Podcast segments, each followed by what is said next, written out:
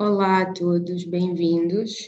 Eu sou Ana Godinho e tenho hoje a honra de ter um convidado muito especial, que é o Luís Barroca Monteiro, que é muito próximo, CEO da, 20, da Fini Ventures. Uh, Luís Barroca é um empreendedor nato.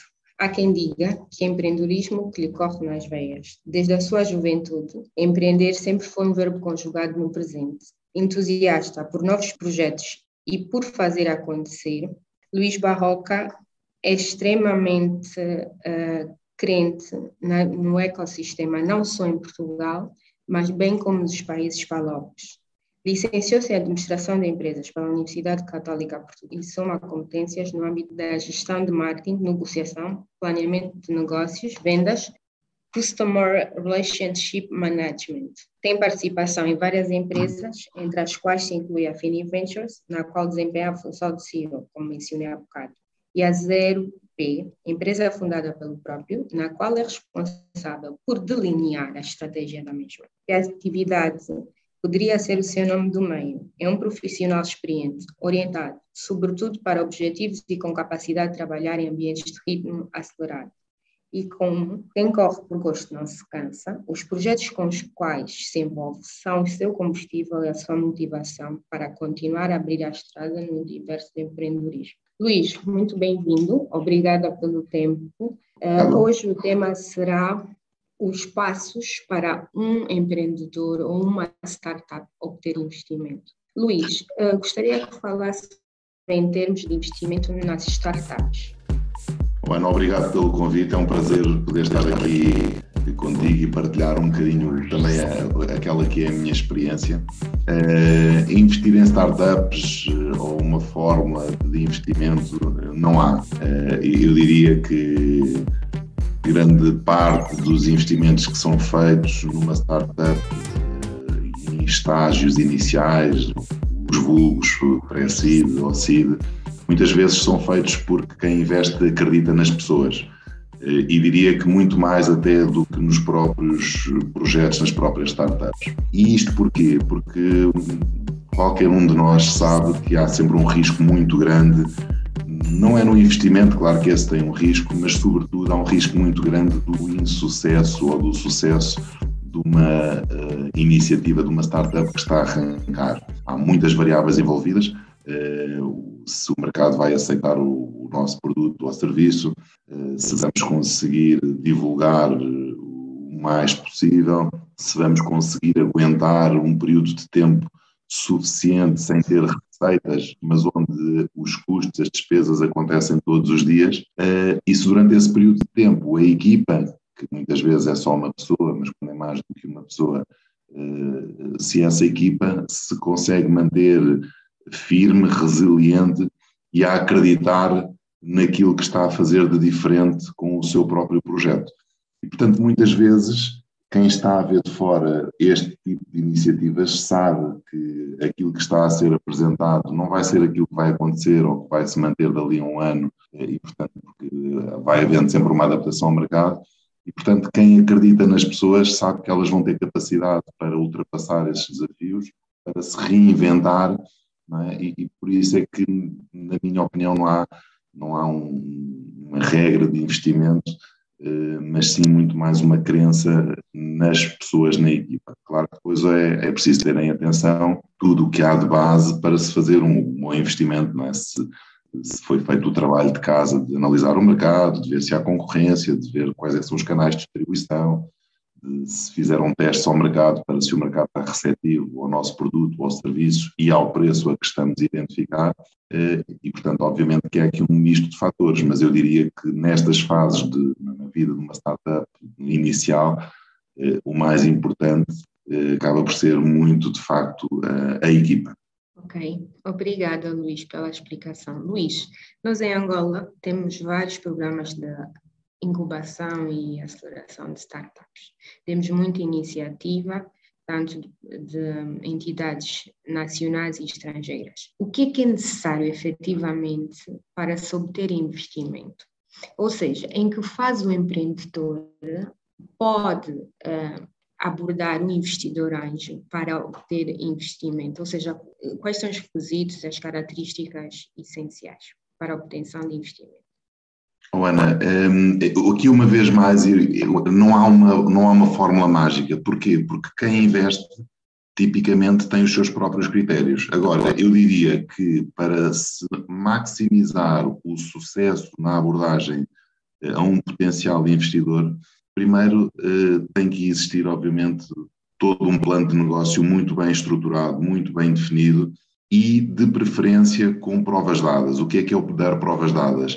É fazermos testes de mercado, é tentarmos ter feito as nossas primeiras vendas para perceber se há receptividade do mercado ou não, porque uma coisa é nós fazermos um plano de negócios, eh, uma apresentação em PowerPoint, uns flyers muito bonitos, não é?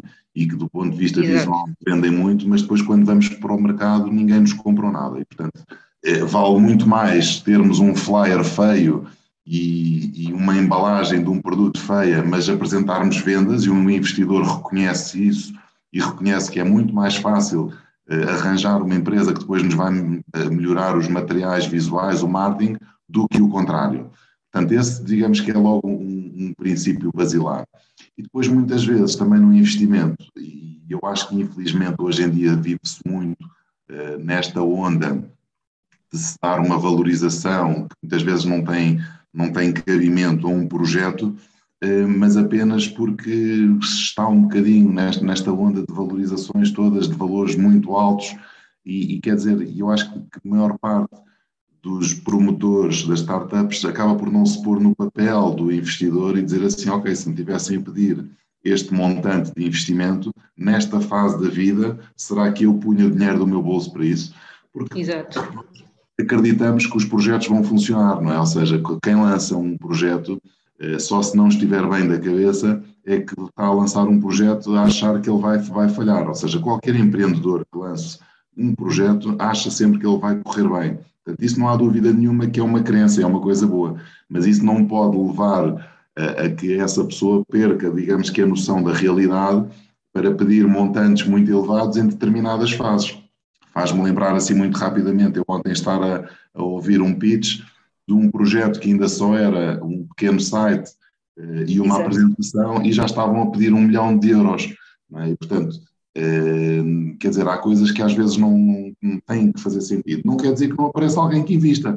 Vai ser, é muito mais difícil. E, portanto, para estes projetos, a minha sugestão é sempre, okay, numa fase inicial, termos que, porque toda a gente tem contas para pagar, numa fase inicial conseguir equilibrar uh, esse, os gastos diários do, do projeto, os gastos mensais, eh, com eh, investimento próprio, com investimento é, do family, o friends and fools, né, naquela fase inicial. Exato. Mas trabalhando muito arduamente para rapidamente se conseguir vender, rapidamente se conseguir fazer parcerias estratégicas. Tudo isso agrega valor para, em determinado momento, então, se poder ir ao mercado e tentar fazer uma ronda de, de levantamento de capital.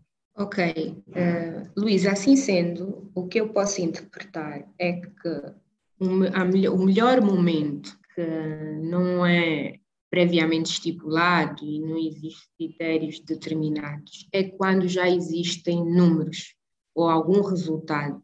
Posso dizer alguma experiência no mercado, certo? Isso passa mais consistência ou alguma segurança ou maturidade ao investidor, certo? É, sem dúvida alguma, Ana. É assim, eh, eu, eu, eu, gosto muito de tentar fazer sempre um pouco analogias, porque no final do dia todos nós somos investidores. Muitas vezes investimos Exato. para comprar as coisas para a nossa casa, para comprar a nossa roupa, não é? Não é um investimento num negócio, mas, mas fazemos esses investimentos. E portanto nós nessas decisões também vamos comprar aquilo que nos dá mais confiança e credibilidade, seja pela marca, seja pela qualidade do produto, seja pela prestação do serviço. Se conseguimos fazer um pouco esta analogia para quem investe em projetos, em startups, naturalmente que quem tenha feito já o seu trabalho de casa, quem tenha ido para o mercado, mesmo que não tenha muita experiência, claro que a experiência é relevante, não é? Mas a experiência também ganha-se ao longo da vida, não é? Ganha-se a passar por, por, por, por situações. E os investidores também reconhecem isso. E, portanto, não, não tem que ser um promotor o mais experiente do mundo eh, numa determinada área, mas tem que mostrar que tem garra, tem que mostrar que foi à luta, tem que mostrar que tentou vender, que errou, que se levantou E, portanto, isso para mim é, é aquilo que os investidores mais reconhecem. Ok. Uh, Luís, nós localmente temos uma questão uh, relativamente ao perfil do investidor. Normalmente, há alguns empreendedores com quem eu já tive, um, quando falamos sobre investimento, eles ficam um bocadinho receosos. Por quê? Porque eles dizem que quando há um investidor, que o investidor angolano tipicamente quando investe na startup, no projeto, independente da fase que, que seja, gosta de ser um investidor um, dominador, ou seja, uhum. gosta de ser investidor, simultaneamente gestor e interferir diretamente no dia a dia da empresa. Eu gostaria que o Luís falasse um bocadinho sobre este perfil, porque sempre que abordo as pessoas ficam um pouco receosas, dizem, ah, eu às vezes não quero investimento, tive uma, uma experiência experiência, porque basta pôr 5 uh, milhões ou 1 milhão, às vezes nem tem 25% do capital social, mas uh, é um bocadinho complicado ao gerir a relação. Ou seja, eu acho que o próprio investidor não sabe as, as regras, o seu papel, até onde pode intervir e como deve intervir e quais são os procedimentos para obter informação mas isso afeta as relações, porque os investidores sentem uma grande insegurança e não é suposto. É, falamos há pouco tempo sobre a perspectiva do investidor, mas agora falamos um bocadinho, desculpa, sobre a perspectiva do empreendedor. O empreendedor sente-se inseguro. E eu gostaria também que, que falasse um bocadinho porque que tal, na sua perspectiva, porque que o investidor um, sente-se mais seguro tendo a posição dominante. É, isso são temáticas aqui do ecossistema. Oh, Ana, eu, eu, eu julgo que, sobretudo, isso acontece e eu tenho, tenho partilhado muito aquilo que, que, estás a transmitir não é, deste perfil do investidor angolano. Eu julgo que isto acontece muito por uma, é uma questão, eu diria quase que de curva de experiência e, e, e da própria sociedade. O que é que eu quero dizer com isto? Por exemplo, em, em Portugal, assim como um pouco pela Europa, eh, essa, essa forma de estar do investidor que quer ser dominante, que quer ter mais de 50% do capital ou que quer de facto controlar, eh, praticamente já não existe neste âmbito que estamos aqui a falar de um ecossistema empreendedor e de, e de startups. E porquê? Porque tipicamente hum, as pessoas têm limitações, não é? Que não conseguem estar em todo lado. E, portanto, se identificaram uma startup, um projeto, onde tem uma equipa que faz algo melhor do que aquilo que nós fazemos naquele lançamento daquele projeto, não faz sentido para este investidor estar a, a castrar essa energia toda. O investidor investe, mas com o intuito de agregar valor, não é de mudar aquilo que já está a ser feito, não é? Ou seja, o investidor quer investir, quer que quem criou a ideia continue a liderar a ideia, é? continue a levá-la para a frente e que possa beneficiar do dinheiro e da experiência do investidor, não ser o investidor a mandar. Aquilo que eu reconheço do que se passa em Angola, e eu julgo que já partilhei contigo em tempos que, que, que eu também tenho raízes angolanas e muita família em Angola, eu julgo que ainda se está muito nesta fase inicial do empreendedorismo do, do, dos investidores anjos. E é uma coisa que tem sentido que está a acontecer e ainda bem que está a acontecer, mas que também vai levar algum tempo até mudar um bocadinho este mindset dos investidores. Eh, em Portugal, por exemplo, se calhar isto é uma coisa que está a acontecer há 30 anos, não é? E, portanto, também não foi, se calhar há 30 anos atrás a realidade era a mesma. Eh, hoje em dia as coisas acontecem mais depressa. O que é importante, de facto, ver e que, e que é, é, óbvio que há perfil de investidores para tudo, não é? Há o investidor que diz, eu meto o dinheiro todo, eu quero mandar no negócio, é legítimo também, porque agora, esse provavelmente não é o perfil do investidor de alguém que está a criar uma tecnologia, que está a lançar um modelo de negócio novo, um serviço disruptivo, é? e que essa pessoa é que tem energia para levar para a frente. Portanto, se, se entrar se um investidor achar que vai pegar naquilo e quer mandar, está a matar de certeza aquela ideia, porque só aquela pessoa, só aquela equipa é que vai conseguir fazer, levar esse projeto para a frente. Obrigada, Luís. Uh, Luís, eu tenho outra questão. Tendo em conta a experiência do Luís, qual é o perfil de investidor que mais atrai nos últimos tempos na Europa e nos países palopes? Por exemplo, aqui em África nós temos as fintechs, que são o que é mais atraente nos últimos tempos? Qual é a tendência, não é? Ou a área, ou a área de negócio, ou o perfil do investidor? O que é que um investidor espera de um empreendedor? Ana, eu, eu, até fruto da, da On Startups Magazine, cada vez tenho, e a equipa também tem, um, um acesso maior a nível mundial do, do, que é que se está a acontecer nos vários ecossistemas, não é? Uh, e aquilo que, aquilo que nós conseguimos identificar e que eu pessoalmente identifico é que há cada vez uma tendência maior uh, para investimentos, para co-investimentos de muitos fundos para projetos que possam ter uma escala mundial, e uma vez mais tem a ver um bocado com aquilo que a gente falava, que é eh, várias, várias cabeças a ajudar a levar um projeto dessa área.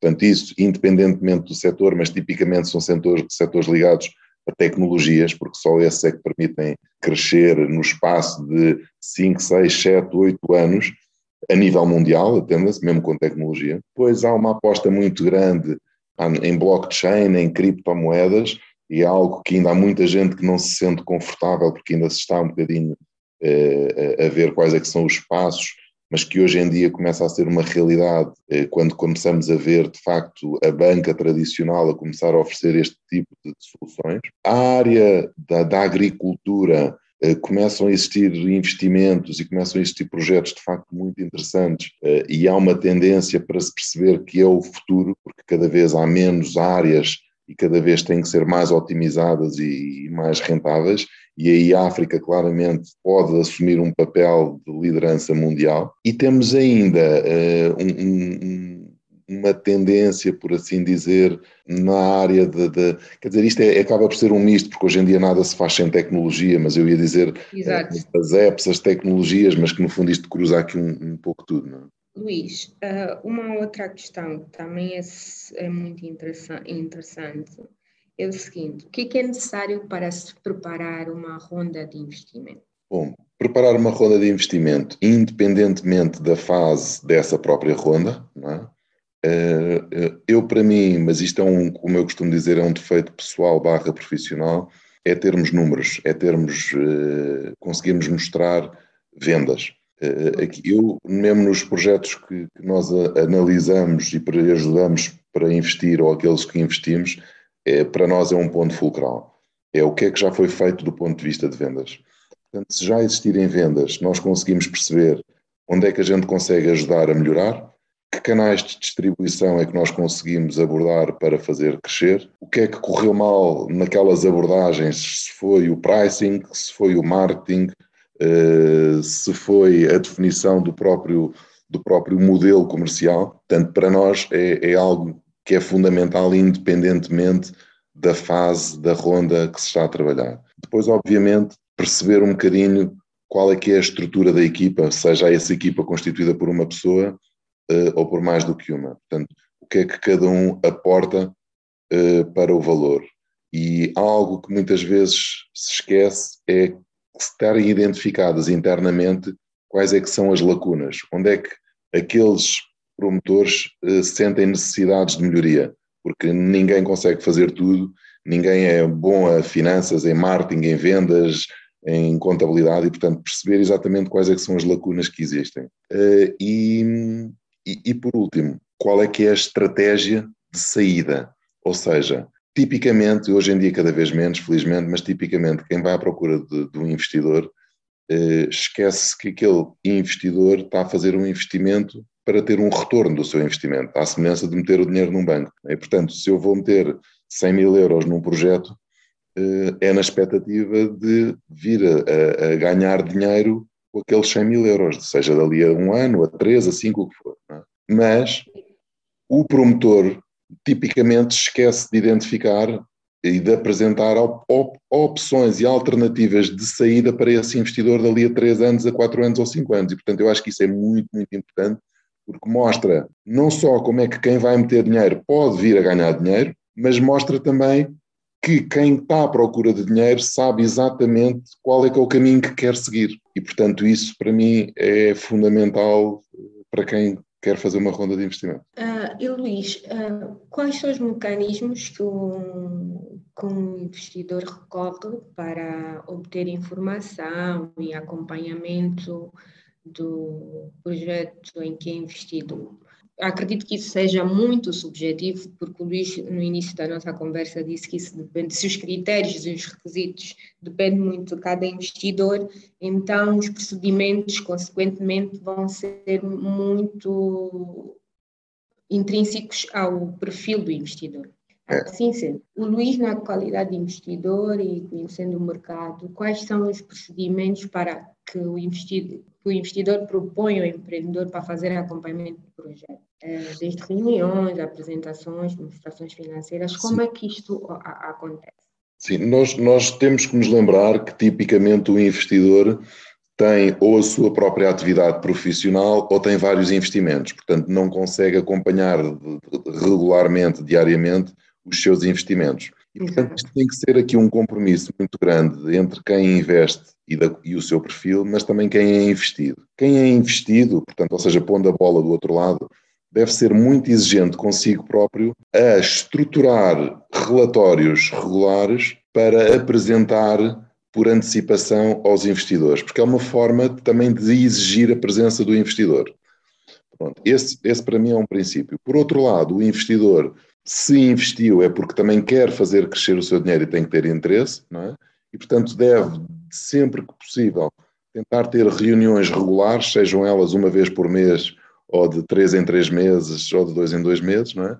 Para não só ver um bocadinho, acompanhar a evolução dos números, porque os números dão logo indicadores de como é que, eh, qual é que está a ser a evolução do projeto, onde é que se está a gastar dinheiro e onde é que está, e onde é que está a receber dinheiro, mas depois também ter acesso à partilha dos próprios promotores, das dificuldades que têm sentido, se estão a conseguir de facto entrar uh, em clientes-chave, se estão a conseguir promover-se bem, se devem ir a feiras, se não devem ir a feiras, porque tipicamente o investidor pode aportar esse valor pela experiência que tem e não só pela experiência que tem, mas porque é mais uma cabeça interessada no sucesso daquele seu investimento. E, e às vezes, todos nós eh, eh, temos a nossa própria rede de contactos, não é? E portanto, às vezes nós conseguimos abrir uma porta eh, para um projeto onde investimos, coisa que os empreendedores não, não conhecem. Mas se nós não falarmos com eles, se nós não, não ouvirmos as suas, os seus desafios, as suas dores, não vamos conseguir ajudar também. E, portanto, para mim, reuniões regulares, no mínimo uma vez por mês, ter um canal de comunicação aberto para sempre que necessário, para ser enviar uma mensagem, um telefonema, uma, uma videochamada, portanto, isso para mim é fundamental para, para o investidor. Ok, aqui a proximidade, não é? É, a proximidade. Com, entre o empreendedor e o investidor é, é o essencial. Luís, eu tenho outra questão. Quando faz um aporte ou entra numa sociedade por smart money ou, ou, ou através de networking, seja de que maneira for, faz-se acompanhar por um advogado e normalmente opta por um contrato de, ah, de aquisição de participação futura daquela startup ou projeto, ou, não, ou opta uh, pelo contrato de mútuo conversível. Costuma usar este tipo de Sim. documentos legais para salvaguardar-se? Quais são os documentos em que normalmente é o mais, um, o mais harmonioso entre o empreendedor e o, e o e o investidor? Um, eu, eu, pessoalmente acho que é sempre importante, eh, não é o fazer-nos acompanhar por um advogado, mas é depois na formalização do investimento termos sempre envolvidos um advogado. Eh, nós, quando estamos nesta fase uh, inicial, e, e, como eu costumo dizer, é um namoro, não é? tudo corre bem, não? É, é, é? Tudo é lindo, é o investimento, se eu quero investir é porque aquilo é muito bom, se o promotor quer ser investido é porque acha que o investidor é muito bom eh, e, portanto, tudo corre bem. Agora, a gente sabe que as coisas vão correr menos bem lá à frente, não é? É normal que isso aconteça.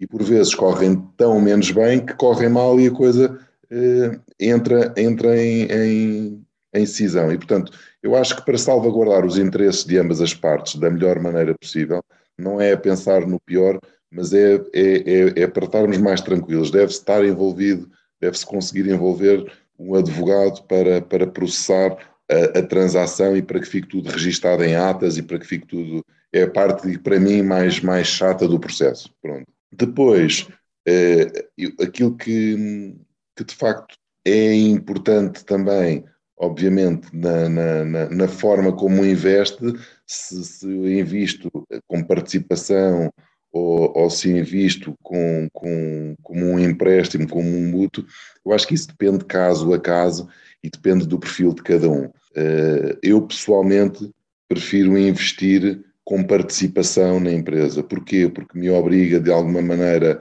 a um compromisso maior, porque também só o faço naqueles projetos que realmente acredito que possa agregar valor, ou seja, não é investir, pôr lá o dinheiro e, e, desligar, não, é, é, obviamente utilizar a rede de contactos que se tem e a experiência que se tem para, para ajudar a fazer crescer o negócio, mas em, em, em investir por via de um empréstimo que possa no final até ser convertido em, em capital social da empresa. Parte, parte social, exato. Uh, Luís, eu, uh, em nome da Caia e da Orange, agradecemos essa nossa conversa. Saio desta conversa com um aprendizado não só teórico, mas sobretudo prático, que é uma, é uma grande diferença e é o que o nosso ecossistema precisa.